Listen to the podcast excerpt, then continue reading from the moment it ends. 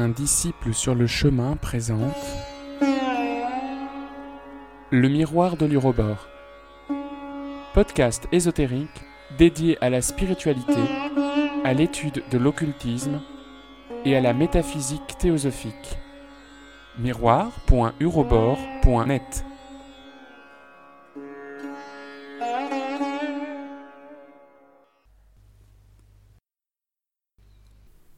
Agni Yoga, les feuilles du jardin de Moria, Illumination, cinquième partie.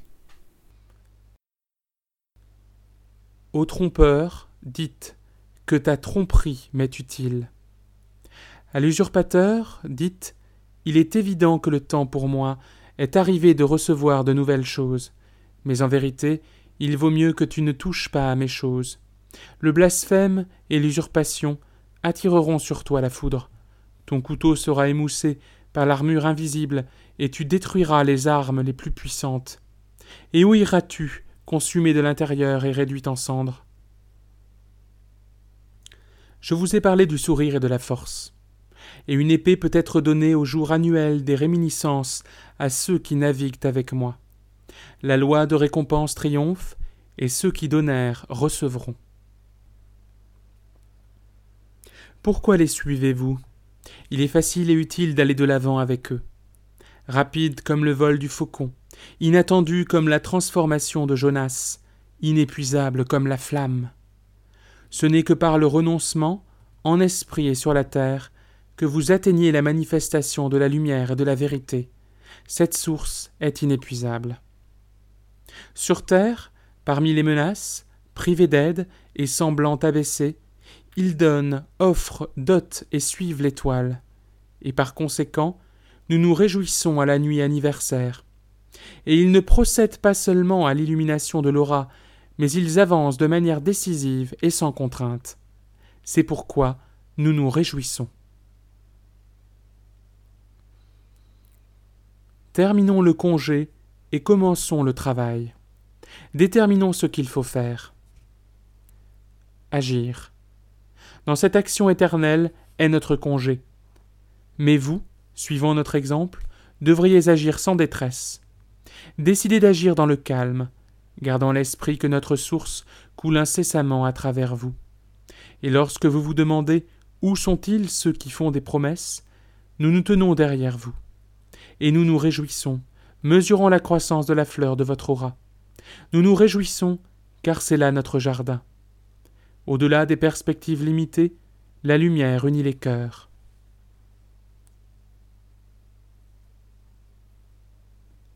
Les visions sont aussi réelles que le phototéléphone. On peut les considérer comme étant plus réelles que le monde physique. On ne peut que demander de quelle source elles proviennent, mais cela l'esprit le contrôle. À bonne question viendra une bonne réponse je veux dire quelque chose d'une grande importance. Les gens étudient trop peu les visions. C'est précisément en suivant le caractère des visions que la meilleure histoire de l'intellect peut être écrite. Même en étudiant que les visions archaïques du passé, nous discernons indéniablement certaines périodes. Certes, les visions d'esprit sensible ont des formes caractéristiques. Lorsque les hommes commencèrent à visualiser le Christ comme une idole inaccessible, commença alors une période de vision du Christ sous des formes des plus réalistes.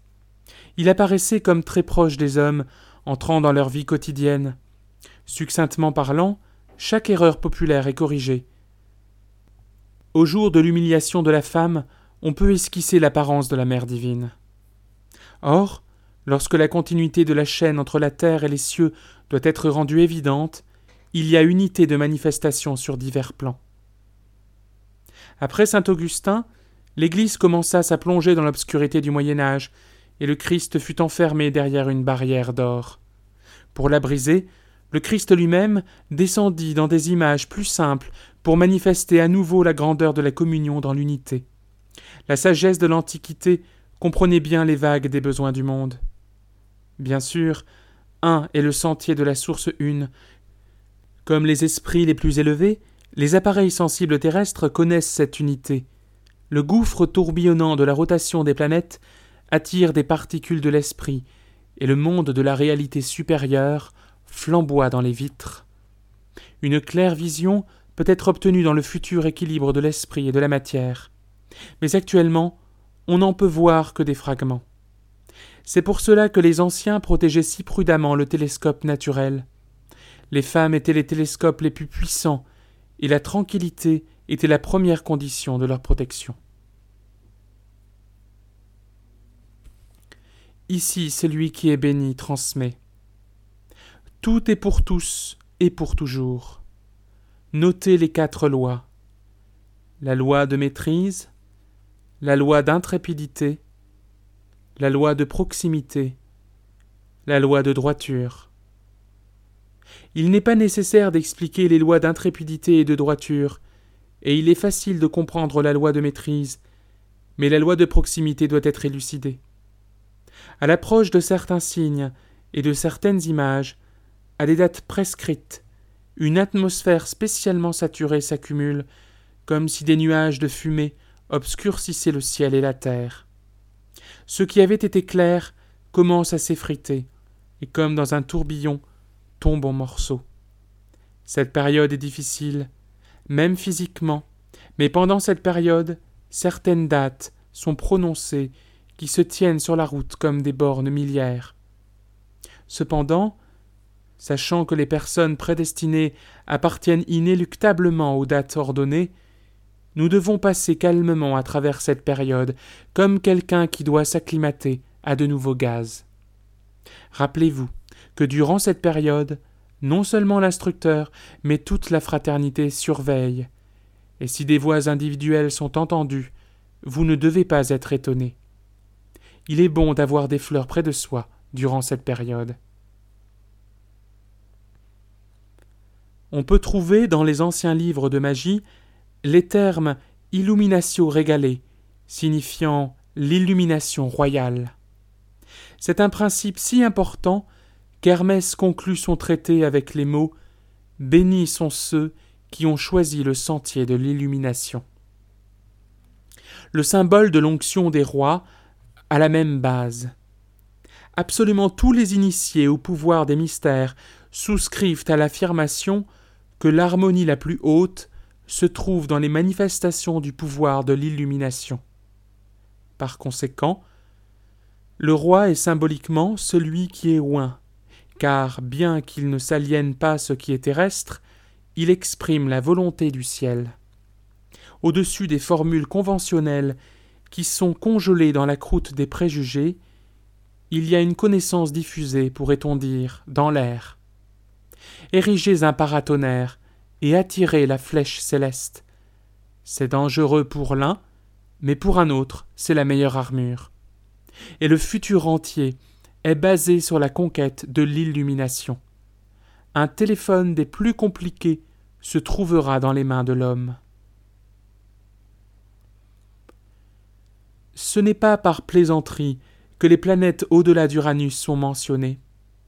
Souvent l'esprit frappé par le tourbillon cosmique ne peut pas s'acclimater et faire des observations, mais ce n'est qu'une question de temps et de technique.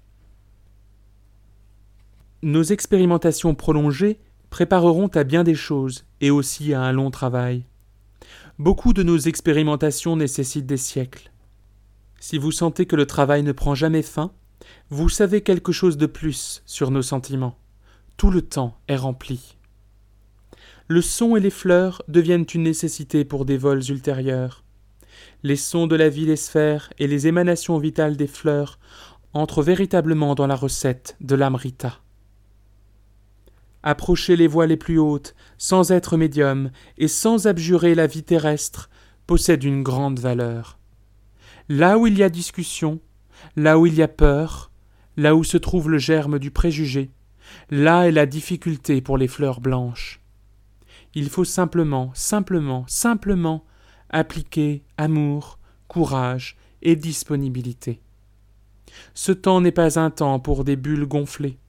La vanité est déplacée, spécialement lorsqu'on la compare au lavage des pieds des pécheurs par le Christ. Dans la simplicité de la vie, dans la réalisation de la dignité du service pour le monde nouveau, l'amour pour les méritants ouvre les portes. Tout comme nous veillons sur vous, nous surveillons aussi le développement des enfants, à travers le monde, depuis le berceau, et soupesons leurs meilleures pensées. Certes, l'esprit n'atteint pas souvent son développement le meilleur, et le nombre des déserteurs est grand, mais nous nous réjouissons d'une pensée pure comme d'un merveilleux jardin.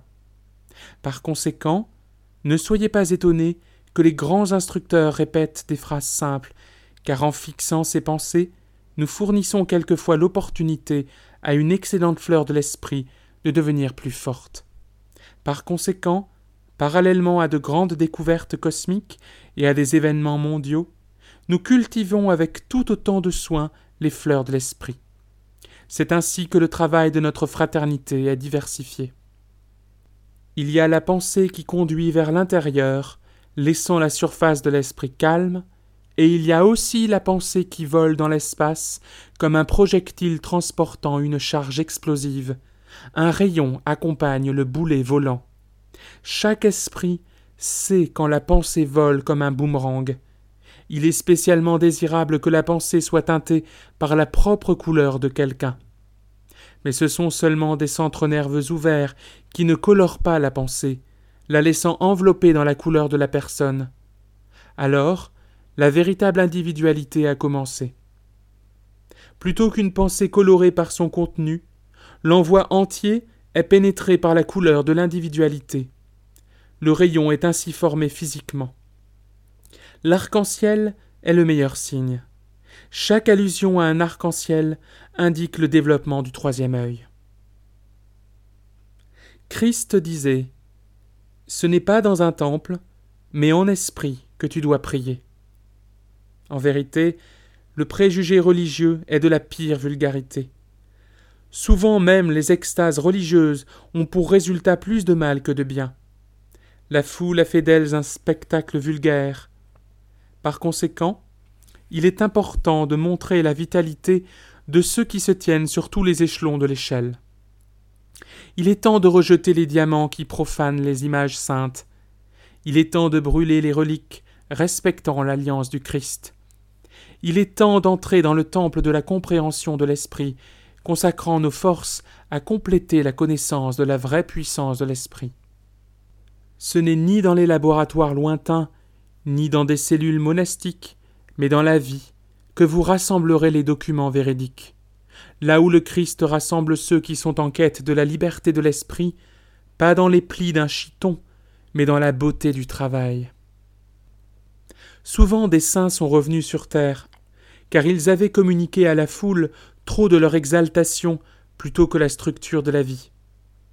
Nous sommes absolument contre les monastères, car ils sont l'antithèse de la vie. Seuls les séminaires de la vie, les communautés ayant les meilleures manifestations de travail, trouveront notre assistance.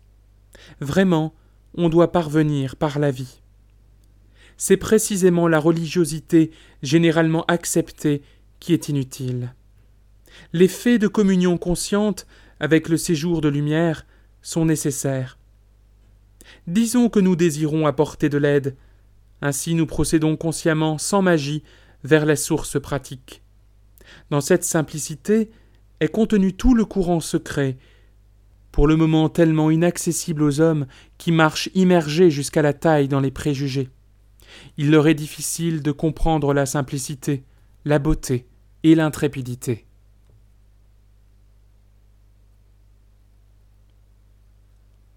L'intrépidité est notre guide, la beauté est notre rayon de compréhension, la simplicité est notre clé pour les portes secrètes du bonheur. On peut écrire avec emphase sur la simplicité, car rien ne barre autant le chemin que l'enflure de l'orgueil de soi. Il faut mettre en œuvre les plus grands efforts pour rejeter chaque germe d'orgueil de soi sans retomber dans la bigoterie. Cela paraît une vieille vérité, mais il faut maintenant la réitérer. Chacun doit comprendre pour soi-même où se trouve son manque de simplicité.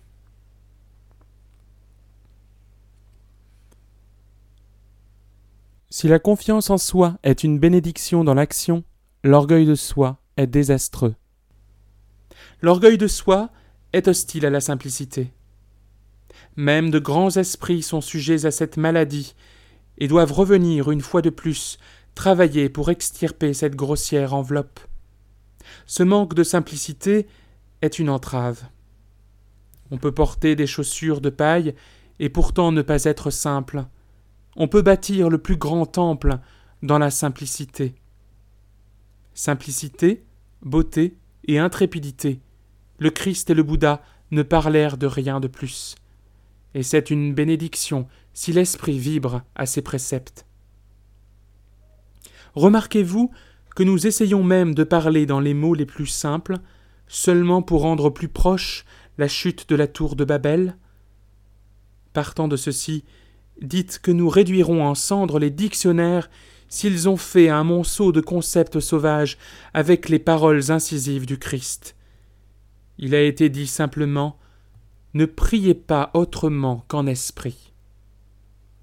Le Bouddha passa en paix à travers la vie, et les gens l'oublièrent. Le Christ souffrit et fut oublié. Maintenant, que chacun soulève au-dessus de sa tête son propre glaive, chacun selon son effort. Peuple, cherchez parmi vos haillons. Un habit blanc est prêt pour tous. Reléguons au cirque tout déguisement, de même que les fous orgueilleux. Oui, oui, oui, on est mieux avec des sauvages que dans une pharmacie de faux remèdes. Parlez ainsi. Puisque nos élèves portent en eux-mêmes le microcosme de la fraternité, il n'y a pas envers eux d'attitude indifférente. Dans leur mode de vie sont révélés graduellement les mêmes détails que ceux de notre vie. Le travail est sans fin. Absence du sentiment d'achèvement, même de connaissance. Solitude et absence d'un foyer sur terre. Compréhension de la joie, dans le sens de réalisation des possibilités, car les meilleures flèches atteignent rarement leur cible. Et quand nous voyons le cœur des gens qui s'efforcent vers le même jardin, comment pourrions-nous ne pas manifester de joie? Mais l'intrépidité en face du travail incessant est spécialement importante. Il est vrai que de la réalisation des possibilités infinies de l'appareil humain, du soulagement est ressenti le serpent du plexus solaire aide à surmonter la confusion des centres nerveux. C'est pourquoi le serpent était un symbole royal. Lorsque le serpent commence à se lever, l'organisme devient spécialement sensible. Les fleurs transmettent leurs émanations vitales à travers les fibres des tissus des corpuscules blancs du sang qui défendent la citadelle du serpent. Dans la nature, les serpents aiment les fleurs, de manière similaire, le serpent du plexus solaire est nourri par elle. Les porcs piétinent également les fleurs, mais sans qu'elles aient d'effet sur eux. Par conséquent, sans consommation consciente des émanations vitales, on peut ne pas remarquer les meilleurs remèdes, d'où le désir de voir les fleurs non cueillies.